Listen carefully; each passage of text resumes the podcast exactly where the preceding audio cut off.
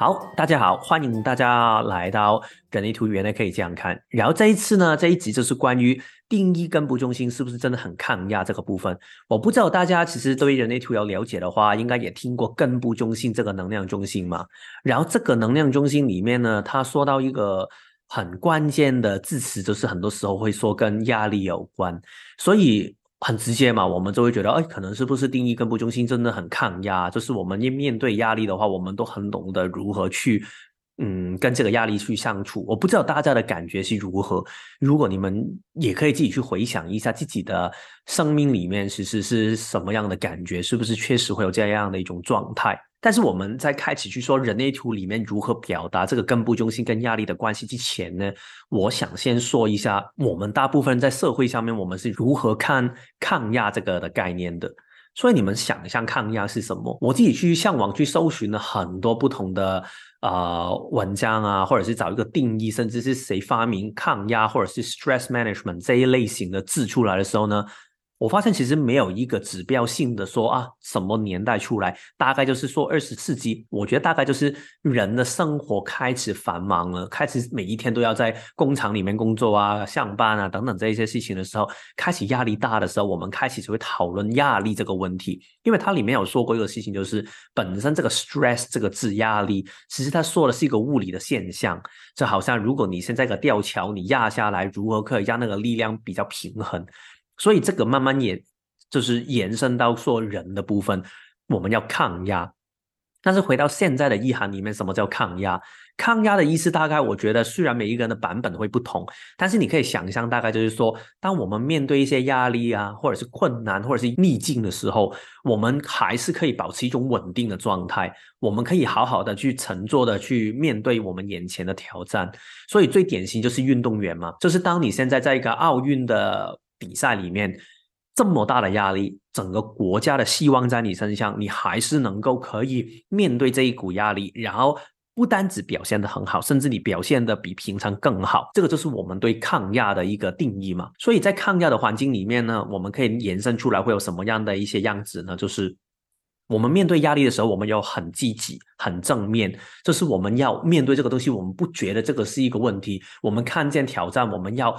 拥抱这个挑战，我们要去觉得是可以的，我们有很正向的，我们不可以觉得这个怎么说懦弱吗？然后我们不可以觉得好像不行的，不可以自我怀疑的，好像这一些都是一种不抗压的表现，都是很好像很多人说的草莓的一些行为。然后呢，我们要很灵活，就是有什么东西出来。难题来到面前的时候，我们要懂得变通，去面对这个眼前的难题。我们有很坚强，甚至我们要保持我们的情绪很稳定。然后我们也要好好的掌管好我们的时间，让时间时间可以得到分配，去处理好眼前这个压力。所以这么多的东西，如果具体一点，你可以想象什么叫抗压力很高，就是。现在你在一个超商里面工作，然后呢人来人往，然后非常忙的工作，然后你要补货，然后有人要去要去买单什么东西，然后还可能突然出现一些意料之外的事情，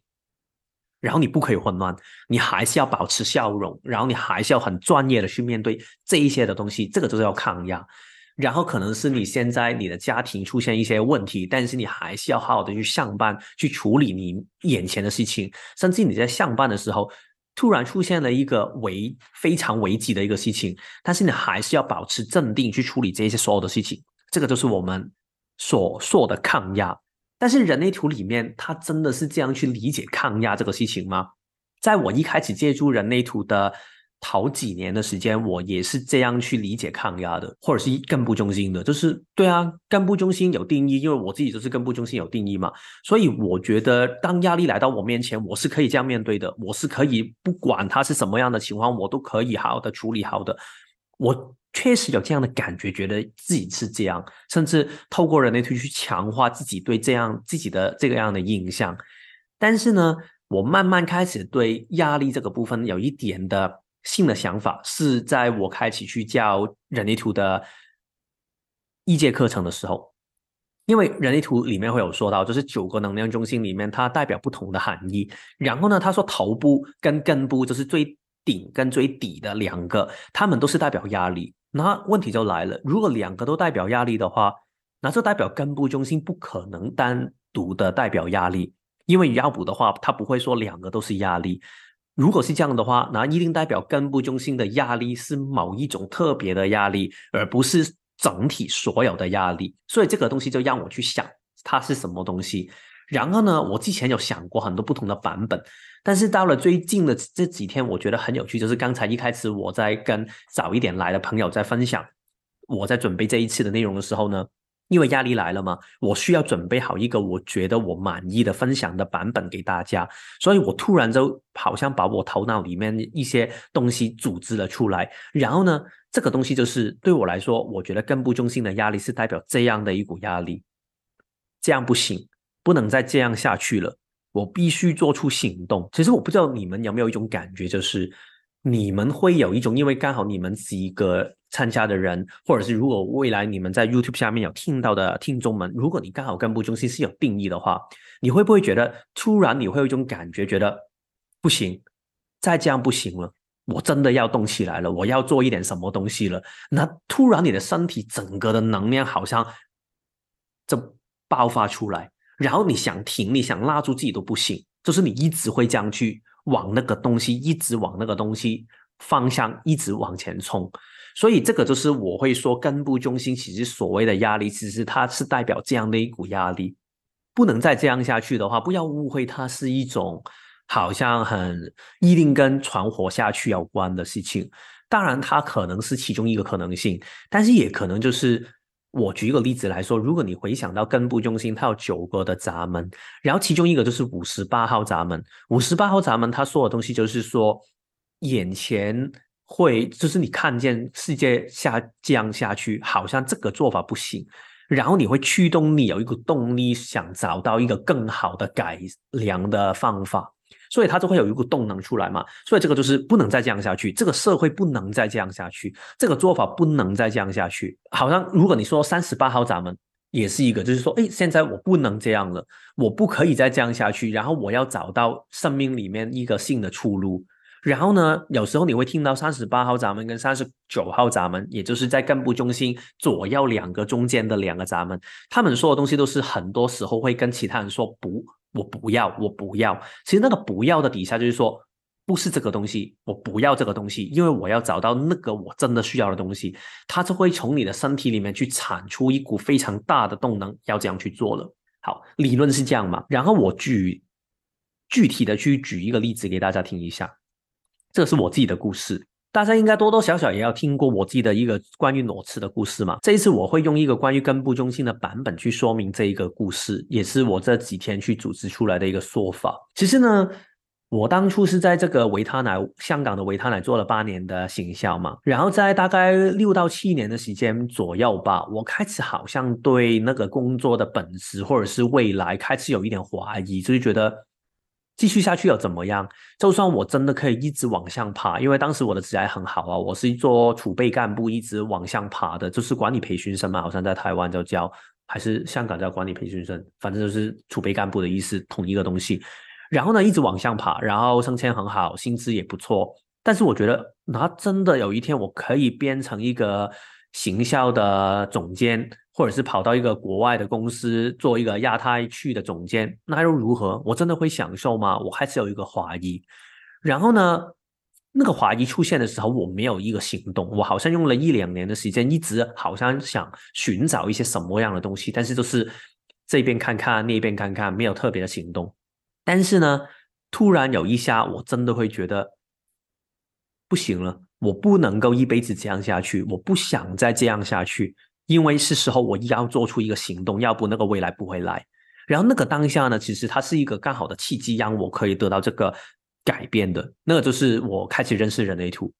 或者是其实我也不知道什么是先，什么是后，什么是因，什么是果。反正在同一个时间，我就突然认识了人类图，然后我好像找到一个，你可以说周身圈吗？就是我觉得。啊，好像我从这个东西里面，我可以找出我的出路了。我是时候我可以去脱离这个我不应该停留的地方了。这个是我第一次觉得，也不是第一次，但是在这个过程里面，我觉得第一个我觉得感受很深的，就是觉得不行，不可以这样，我是时候要动了的一个感觉。当你那个动能走出来的时候，我非常大的动能就是一直去研究人类图，然后去上课等等这一些东西，跟之前那一种就是拉拉扯扯的感觉很不同。所以我就大概花了一年半的时间吧。首先是自己实验，然后去上课，然后甚至我很有动能去跑到国外去上课。大家可能有听过我，就是跑到台湾，然后去上课，然后一直去上不同的老师的课等等这一个这样的一个过程。所以这个是第一步。然后当我学完人类图了，我开始用了半年的时间去实验我的建骨回应的时候呢，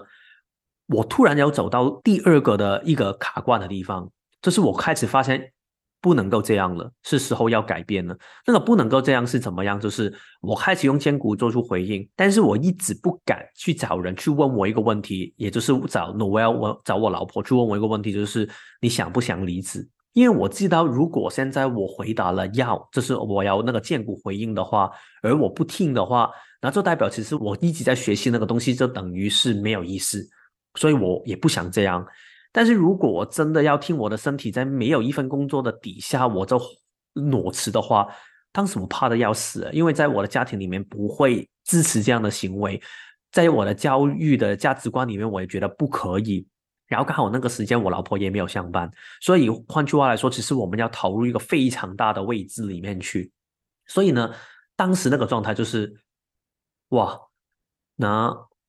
我应该怎么办？我就一直挣扎，我一直没有行动，差不多三四个月的时间，应该快半年的时间，我一直都没有办法做出任何的行动。到了一天，我觉得。我不能够再这样拖拉下去了，是时候了，是时候要做一个了断了。然后我就突然有一个动能出来，然后我就跟 Noel 说：“你可不可以问我要不要离职，找一个你觉得适合的切入的时间？”然后他就突然在我洗澡的时候，突然在门外面问我：“你要不要离职？”然后我说：“嗯。”然后之后呢？哦，好吧，那我就做吧。然后他问我你要不要下个星期就跟公司说什么什么的，反正是多问我几个问题，然后我就确定了。好，那我要去跟对方说。当时我还是有一点犹豫的，但是当我在公司里面跟我的老板们他们说我要离职的时候，他然后他说：“所以你确定了吗？”然后我就嗯，然后我听到这个声音的时候，我就更确定。哦，原来我真的很确定了。那好啊，那我就离职了。就这样一个过程，所以这个是第二个的过程嘛。然后我就离职。然后呢？刚才说到我跟 Noel 他两个都没有薪资，所以就是几个月在香港一直花钱，但是一直都没有收入。在那个过程里面呢，我有动力一直去做一些，就是找一下工作啊，然后去看一下东西啊，然后去学一下东西啊，然后去研究一下香港的历史啊，这些做一些我觉得我有兴趣的东西。我是有找工作的，但是好像一直都没有什么东西发生。直到我很记得，就是到二月的时候，大概已经过了半年左右了。然后呢，我看着我们的银行的户口，就是那个钱已经不够多一个月的用。就是如果在一个月没有找到工作的话，其实我的钱就不够了。因为你知道，我上班也不会立刻拿到钱嘛，还是要过一个月才拿到。所以我大概算了一下，这个月我怎么样，我都一定要找到工作。但是我在那个压迫的底下，我还没有办法行动。我记得我有大概七天的时间，那个时候香港很冷，就是可能五六度的左右。然后我一直连床我都不想起来，我都一直躺平在床上，然后一直就是没有动力做任何的东西。然后可能偶尔就是最多就去散步一下，但是不知道为什么突然有一个感觉，就觉得不行，真的是时候了，我要找工作了，所以我就回去上网去找。然后看到一份，如果是前几个月的时候，我一定不会找的工作，但是我觉得反正没关系，我还是要找什么样的工作我都先找，然后我就去报名。然后呢，他第二天就跟我联络，然后问我可不可以去面试。然后反正是一个星期，整个东西就搞定。然后我就新的工作，然后那个工作就是我来台湾之前一直在做，做了两年左右。当然，来台湾的时候又是另外一个我觉得不行，我是要是时候要改变的一个过程，但是我都不多说了。但是我希望可以透过我刚才分享的这个例子啊，可以让大家有一个感觉，就是说，其实这个所谓的根部中心的压力是什么样的一个压力？它那股压力是，你有一股很确实、很确切的一个感觉，是我不得不这样做不行。如果不这样做的话，我好像。对我真的我不知道怎么去形容那种很强烈的质感，我不知道在听的大家有没有感觉，就是一种无论如何我就是要动起来的感觉。所以这股感觉啊，其实它会让你整个身体会有一种强大强大的力量的。如果刚好你们的设计下面呢是根部中心没有定义的，但是心脏中心有定义的，或者是如果你根部中心有定义，但是心脏中心都有定义的话呢，你可能会感觉到有一点不同。因为我是心脏中心没有定义的，相反呢，Noel 就是我老婆，她就是根部中心没有定义，但是心脏中心有定义，所以我可以看到那个差别。我会发现发现到啊。那个干部中心有定义的人，他们那种驱动力很多时候都是会出在于一个感觉，是我对现状的不满意，所以好像这个东西我不可以再留下来了，我是时候要动了。所以如果你现在要换工作的时候，可能那个感觉是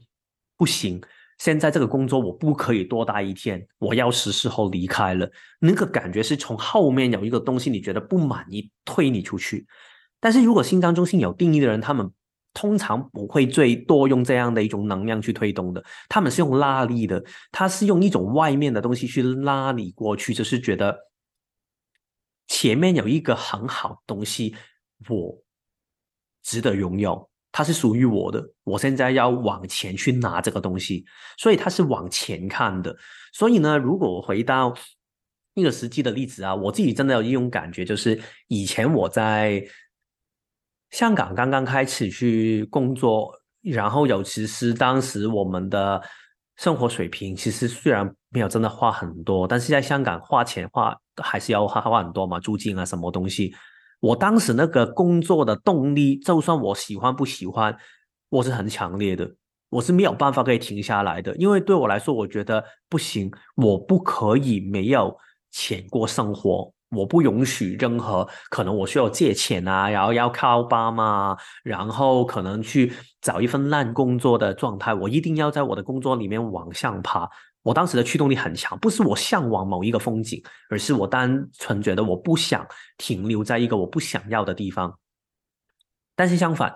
现在到了台湾之后呢，那个薪资的感觉会有一点不同，就是因为。那个收入跟开支的比例上，我觉得没有以前那个压力这么大。相对来说，我比较可以用我自己的那一种，真的靠我坚固的动能，就是我喜欢不喜欢去作为我的驱动力。相反来说，它没有以前那种压力感，但是同时推动力也没有这么强，所以我不会好像哦，我每一天我一定要跑多少的一个业绩啊，然后我每一天我要做到多少的个案呢？我没有这样的一个目标 push 自己，因为对我来说，那种 pushing power 那种推着我走，一把我压得喘不过气来的那种动能，它已经消失了，因为它根本不存在。我不会因为这一个月我做不到某一个数字，然后我觉得我的生活都过不了。如果没有这样的一种感觉的话，他就推动我不了啊，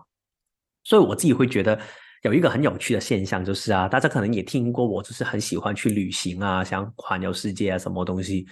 这个东西其实在我的脑海里面，我一直都传火，就是用不同的形式去呈现出来。现在我还是有，但是我发现很有趣，无论我如何去想象一个这样美好的未来的话。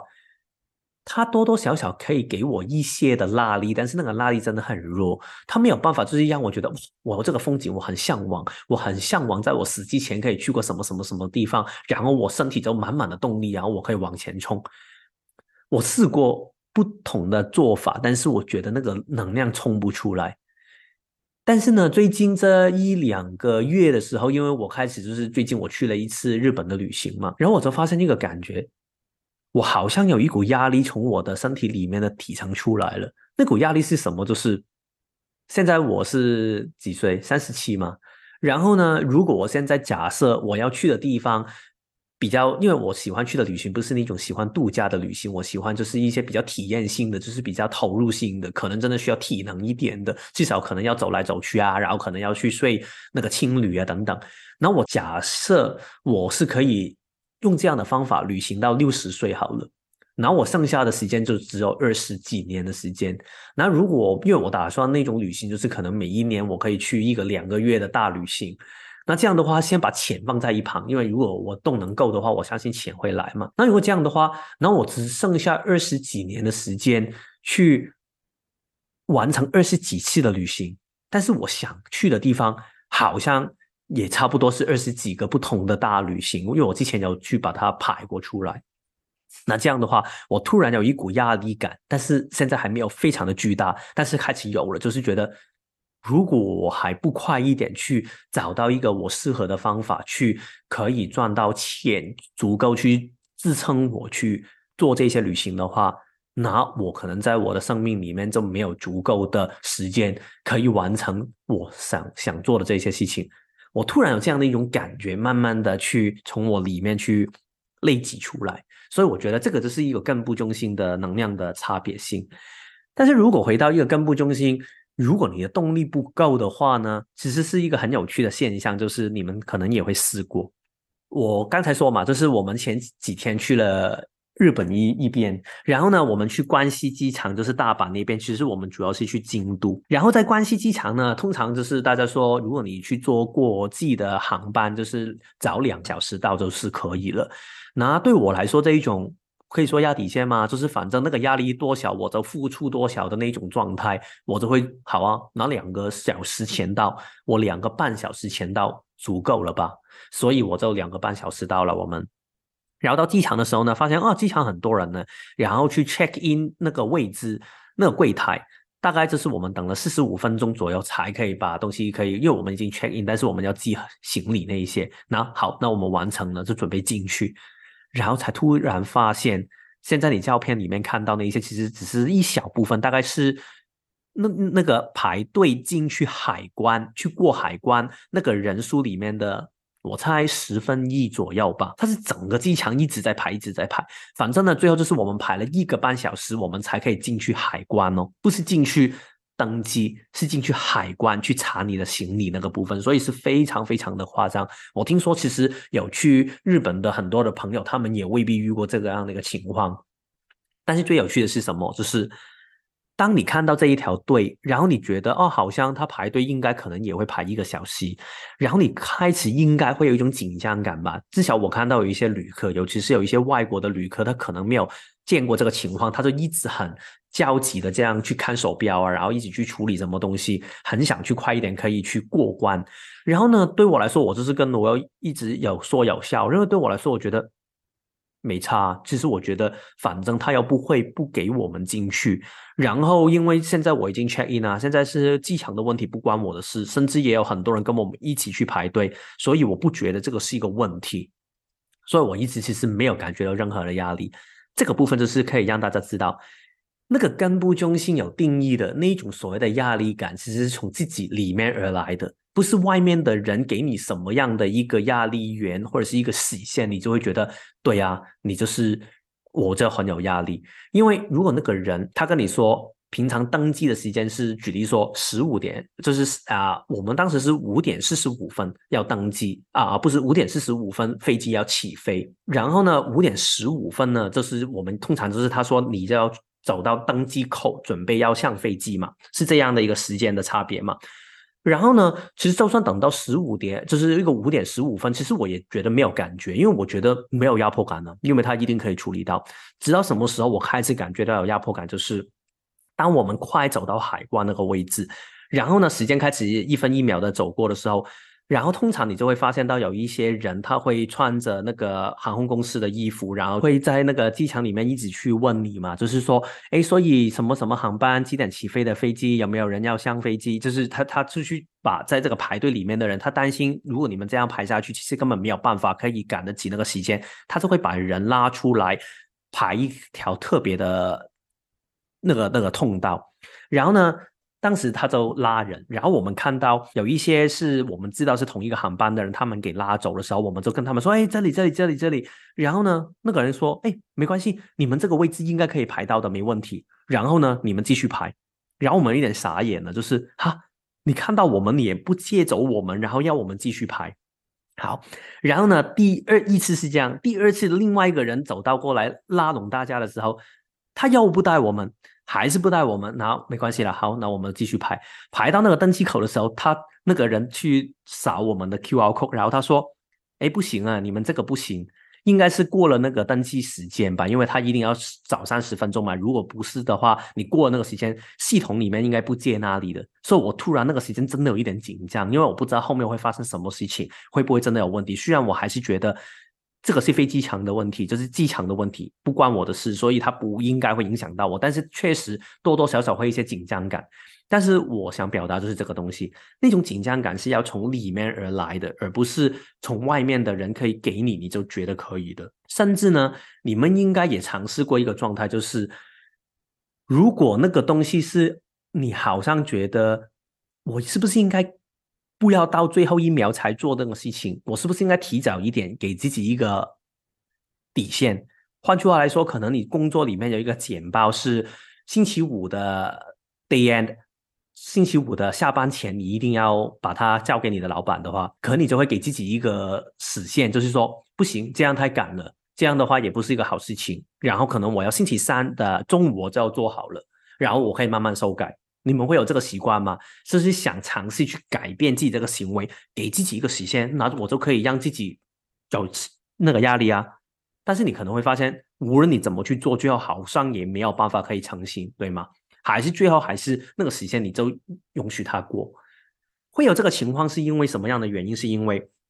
当你教那个东西叫死线、死死线 （deadline），你可以教他做 deadline，就是那个东西真的是 dead 吗？如果你过那个时间，其实他根本不 dead 的话，甚至本身你的老板跟你说下班前要给他那个时间，你知道也是不 dead 的话，那这个就不是 deadline 呢。所以有时候你我以前去做那个。行销的时候啊，你知道的，老板说星期五的 day n 给他，但是他根本不会看的话，有时候你也会偷时间，可能到星期天你才赶工给他。我有时会这样去做啊，或者是上班的时间，虽然他说上班的时间是九点钟，但是我知道那个时间根本不 dead 啊，他不是死的，所以我有时候还是九点半，然后慢慢越往晚推，一直往后面推，去自己去挪那个时间。所以回到刚才我们一开始的时候，有朋友问过一个问题，就是还是我自己提出来的东西，就是说那个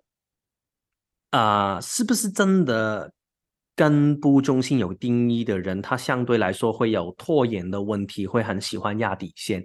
我觉得未必。其实为什么会压底线？很多时候只是因为那个事情对他来说，其实他根本可能不是一个正确的事情。他根本没有兴趣，没有动力这样去做，但是他到了最后，因为我答应了别人，我非得不这样做不可，所以我就勉强自己去。所以换句话来说，如果当你根部中心有定义，你发现你每一天上班的时候，你都是压底线的，最后你都要做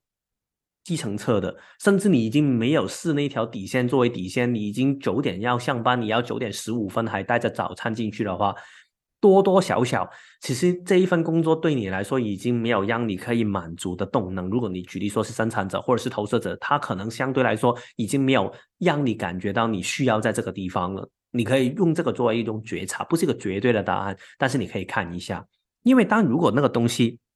是你有一种就是觉得我非这样做不可的感觉的话，其实你甚至你根本不需要那个 deadline，你已经可以立刻去动起来的。所以我觉得这个东西其实是很妙的事情。所以回到一个我自己的例子是啊，我以前做事情真的有时候会做简报，我会拖到最后一天，甚至我是会通宵整个晚上去做这个事情啊。我之前做功课有时候真的是做到我可以看日出。到大学的时候还是会这样，尤其是去考试前的时间。但是呢，慢慢在我工作的经验里面，再到了我现在的做人类图的这些。报告也好，或者是今天我跟你们分享的这些内容，我不会等到最后一分钟才做的，因为我会觉得我要的品质需要三番四次去翻看。所以，因为尤其是我头部中心是开放嘛，跟我的心机中心也是，所以换句话来说了，我的想法可能会随着不同的时间会有所改变。所以多多少少，我现在的认知就是觉得，我应该要把那个东西大概八十帕的东西做了出来，然后呢，我可以在往后的几天，每一个不同每一天不同的时间再翻看一两次、一两次、一两次，一直从一个新的能量、性的状态重看那个东西，看一下我有没有东西可以让它变得更漂亮。因为多多少少，我觉得对我来说重要的不是单纯去完成这个事情，而是我需要。把这个东西做到是一个我觉得是满意的一个呈现的状态。如果要我满意的话，我就没有办法可以等到最后一秒我才去做。我需要更早一点就去把那个东西做出来，让我可以有重新翻看的状态。这个东西呢，相对来说它都会有一个底线，有一个死线的压力。因为对我来说，如果我没有在三天前做好那个东西，我就没有办法再做后面的东西。所以这个东西我不可以让它卡，如果卡住的话，后面就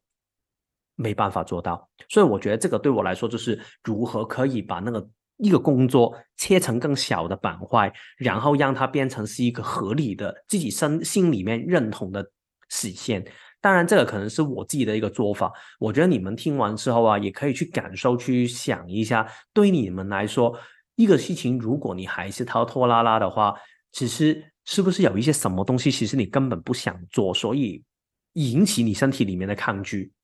或者是有没有一些东西，你可以把它切成一个更小的部分，现现在做，然后不要立刻就把整个东西放在。当做一个东西要呈现，然后一直拖到最后才做，然后做到自己其实那个品质做出来也不好。我觉得这个是根部中心有定义，但是同时可以学习的一个部分。好，所以呢，说到这个部分，大家有没有什么的问题？OK 哦。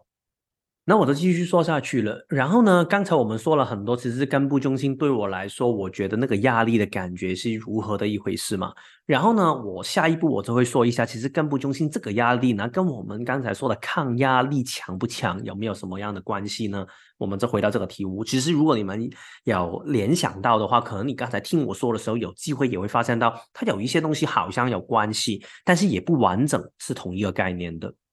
好，所以呢，大家不知道会不会有一个迷失，有一个想法，觉得其实根部中心有定义的人，或者是不应该说根部中心有定义，会不会想就是抗压力很强的人，会有一种很厉害的状态，就是刚才我们说的，他可以很正向，就是在一个很忙碌的地方，在一个很多烦扰、很。啊，很很困难的处境处处境里面，他还是可以保持一个很平和的状态。这个是我们大概对抗压力强的人都会有这样的一种联想嘛。但是如果回到根部中心有定义的人的一个状态，我记得就是包括我自己在内，之前也有去想过一个东西，就是所以你说我根部中心有定义，我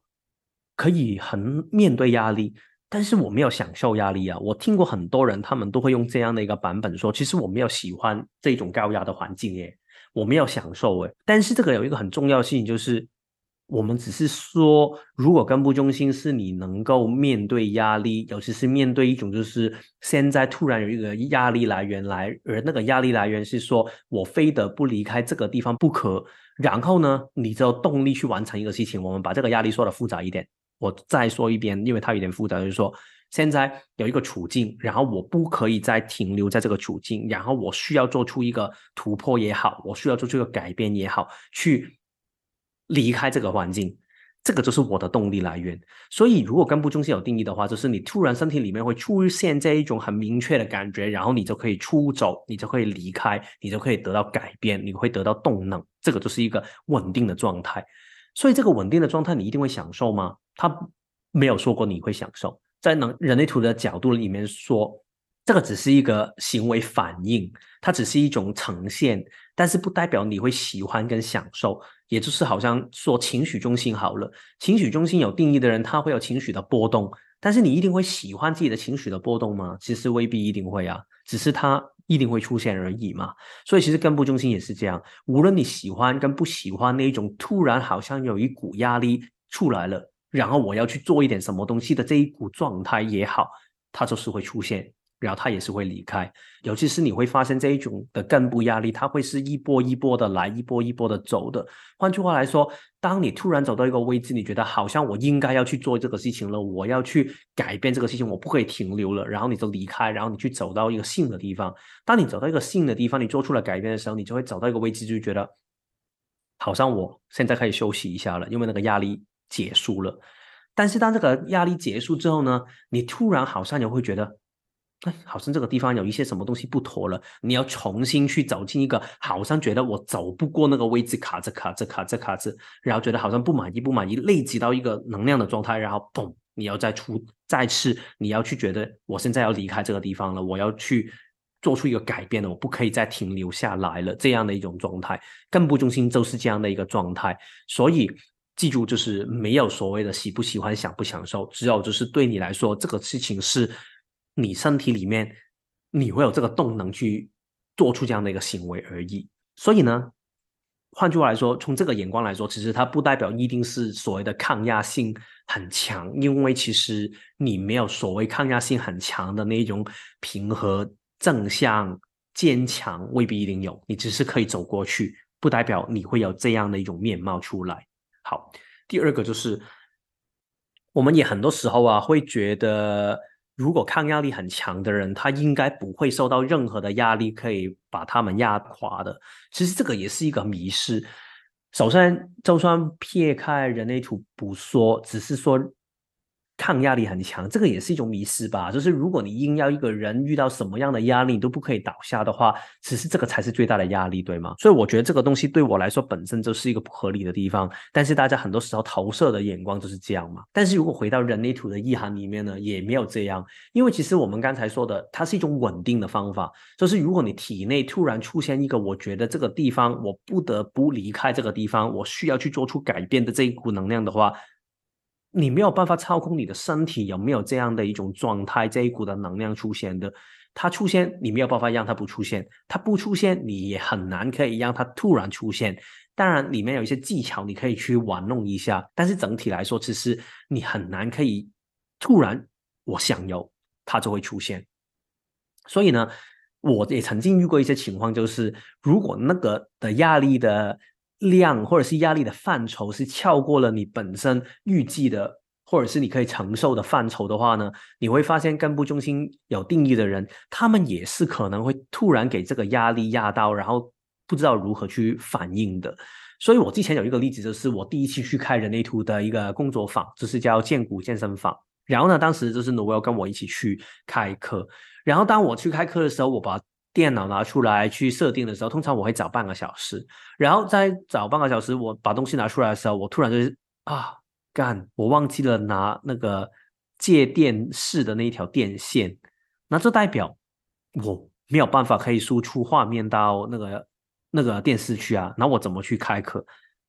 不可以教大家去看我的电脑这么小的一个画面吗？也不是不行，但是呢，我当下大概有几分钟的时间，我是整个人宕机。而且在那个当机上面呢，我也不是很快去想我如何解决这个问题。然后呢，我也不是，嗯，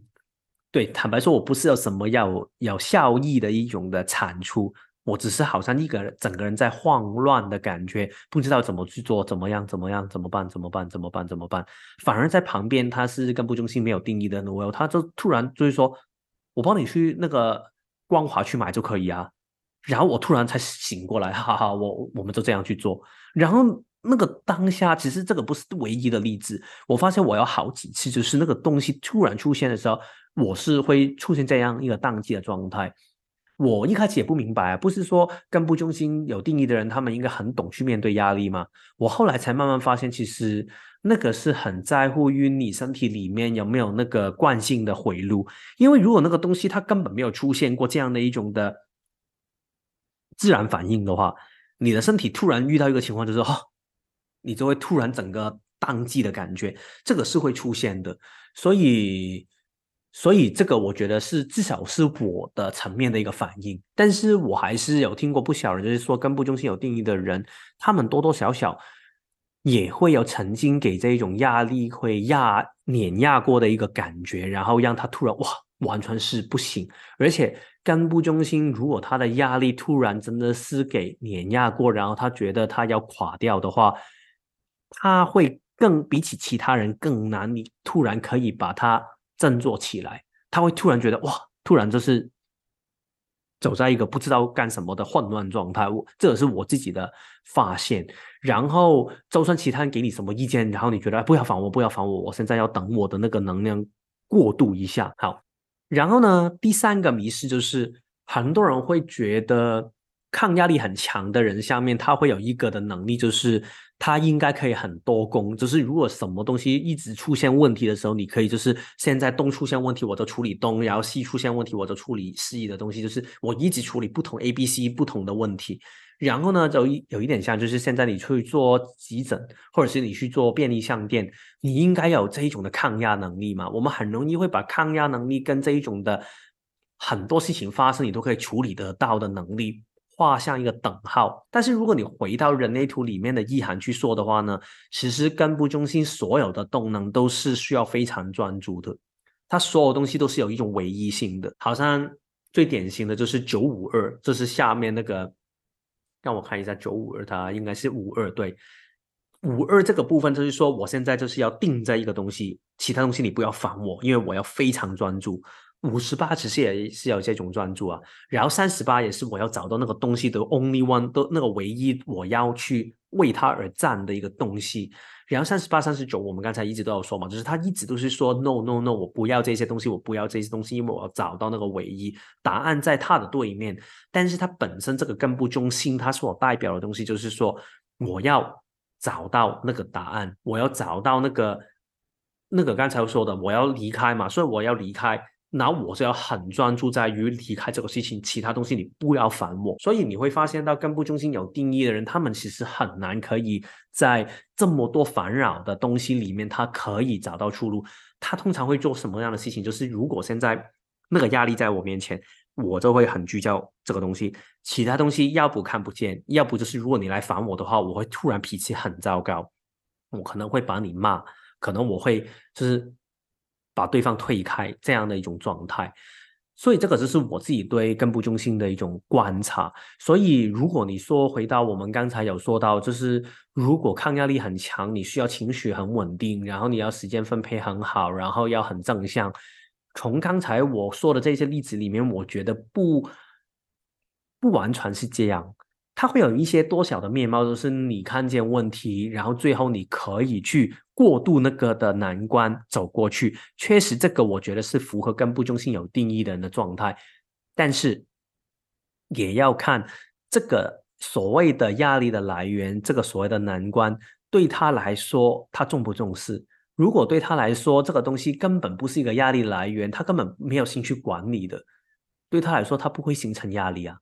他可能只是会觉得随便啊，做的不好也没关系啊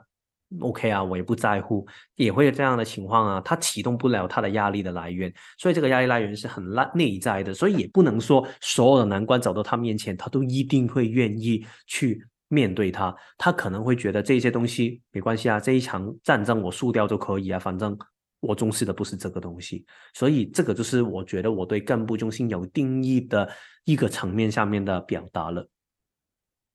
所以这个就是关于有定义的部分。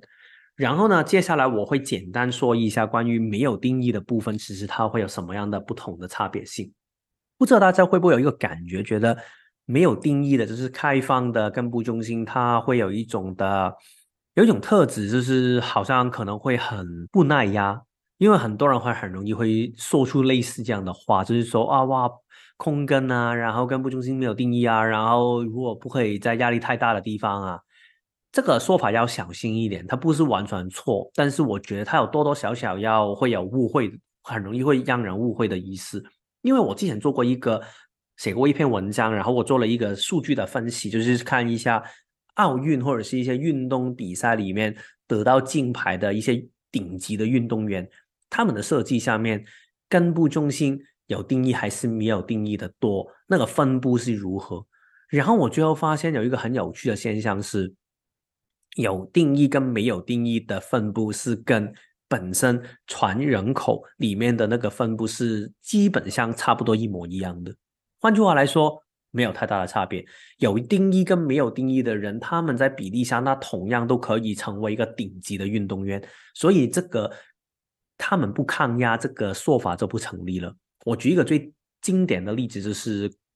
Kobe Bryant，一个世界最有名的男球员之一嘛，应该算是头几位了。然后呢，他就是刚好他的根部中心在他一整天的时间，因为他的时间好像没有很确定，但是我记得在二十四个小时里面有二十二个小时说应该最很大机会他就是根部中心是开放的，但是他是顶级的运动员，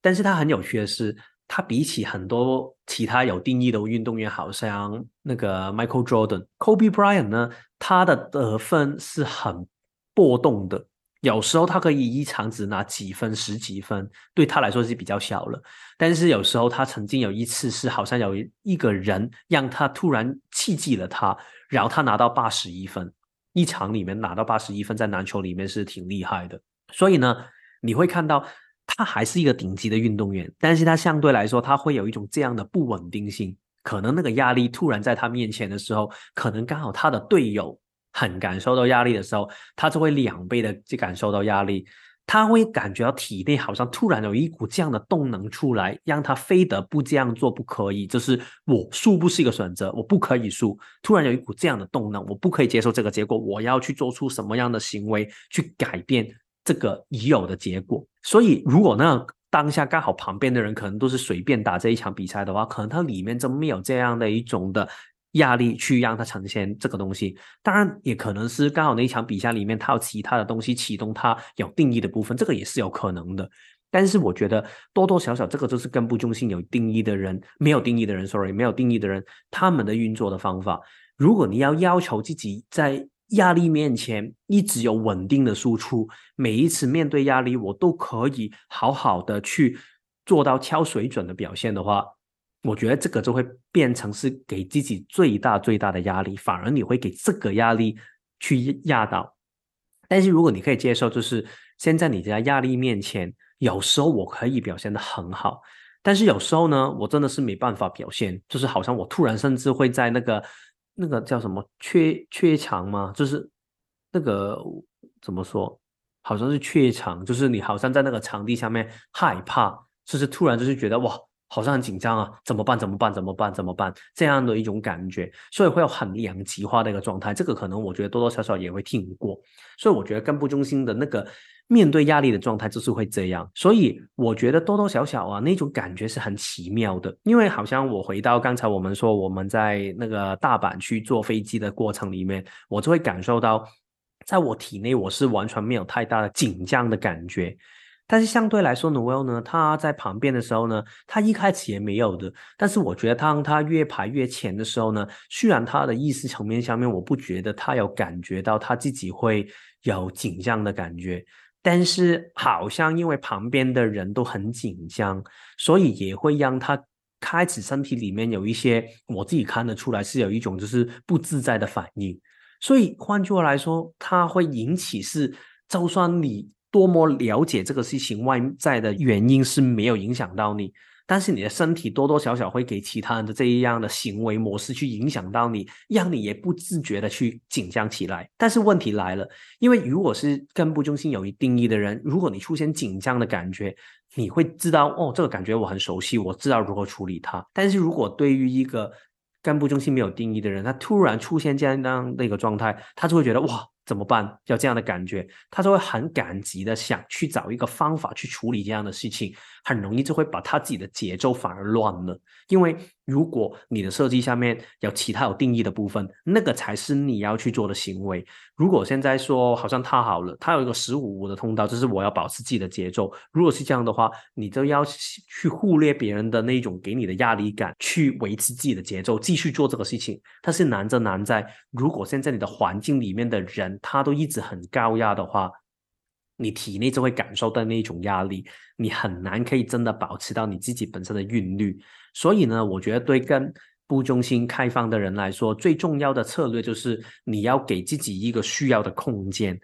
那个空间是什么理解呢？我举一个例子来说，我不知道大家有没有一个习惯。根部中心有定义的人，你们也可以回应一下，就是你们会不会很享受那种很有刺激性的一些行为？可能打电动啊，可能看球赛呀，那一种，就是每一个人的兴趣不同，但是反正就是那个东西可以让你觉得哇，很紧张、很兴奋、很刺激、很那个肾上腺素飙升的那一些行为。我之前就有发现过啊，就是如果当我在打电动的时间，然后如果刚好我要坐在我旁边的时候，他会觉得突然很受不了。尤其是如果可能可能刚好我有时候虽然我很想看球赛，但是如果在看的时候，通常你知道男生有时候看的时候你很投入，然后你会大叫嘛，然后那种哇很兴奋的感觉的时候，然后对方就会突然吓到，然后那个吓到的感觉，我觉得多多少少我发现对他来说那个。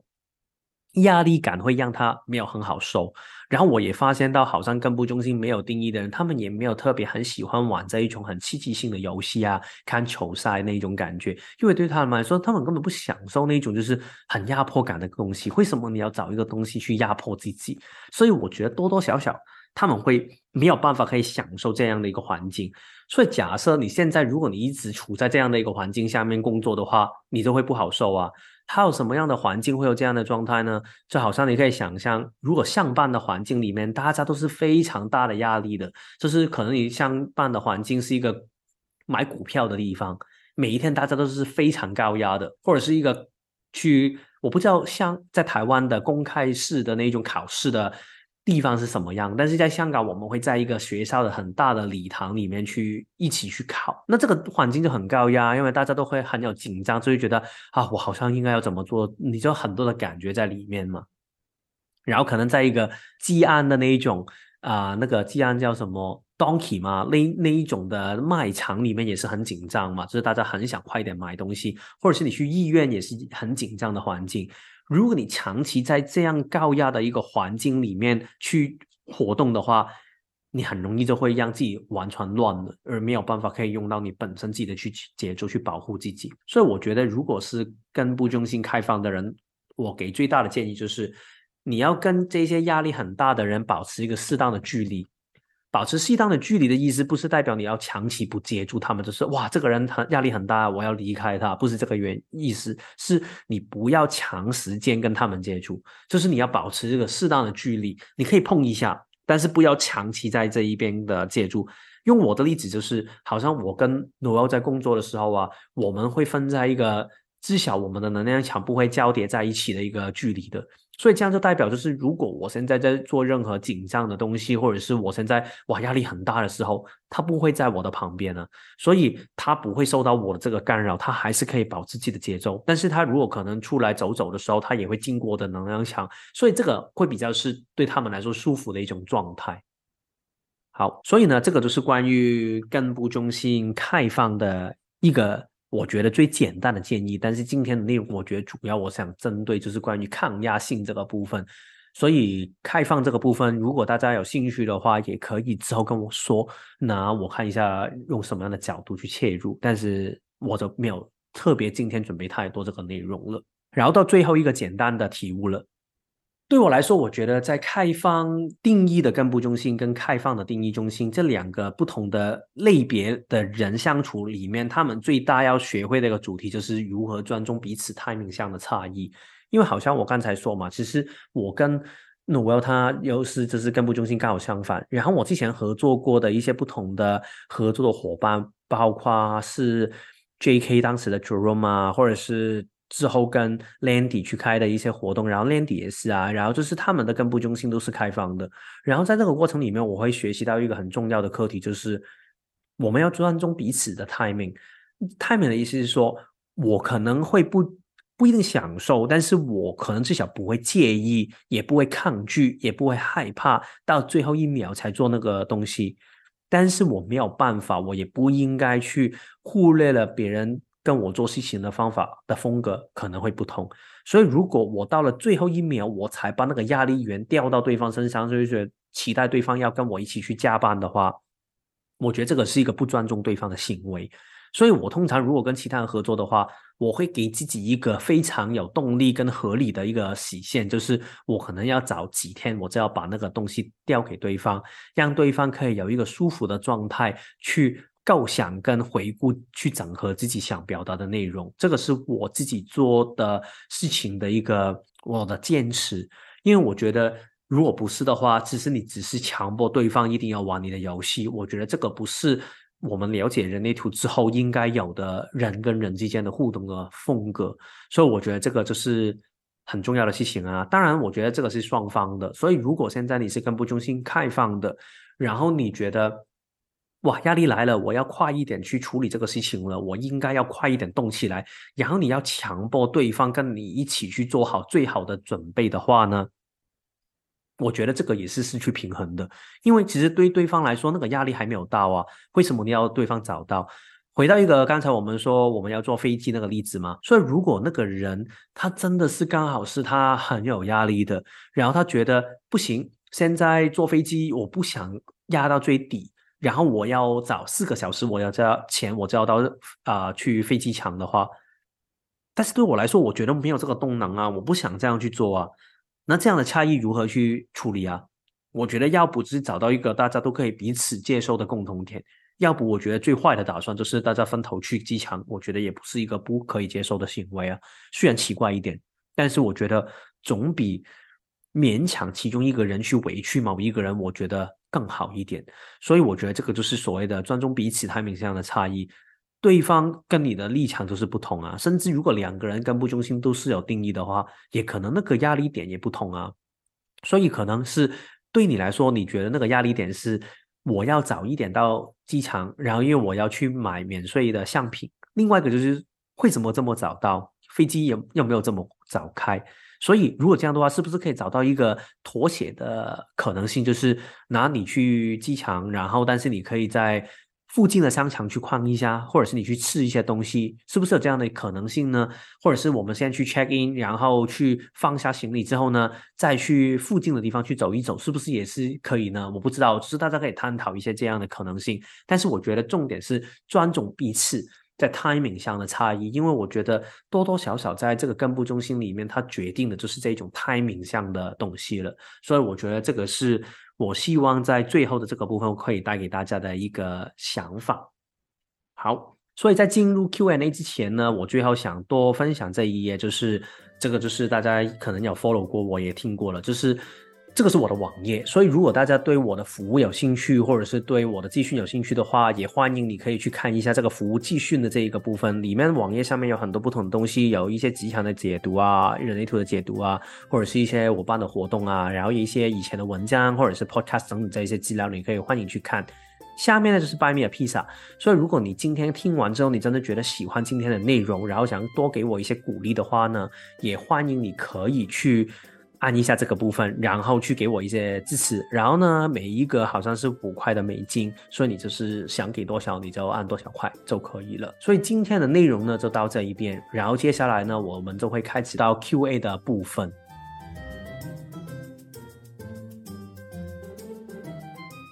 好，那我想时间应该也差不多了。所以呢，今天就再一次谢谢大家，然后希望下一期可以再见到你们。下一次的主题我还没有完全确定，对，但是就看我下个星期公布什么东西出来了。我应该剪完这一集的时候，我就要开始去做出整理了。那就再一次谢谢大家，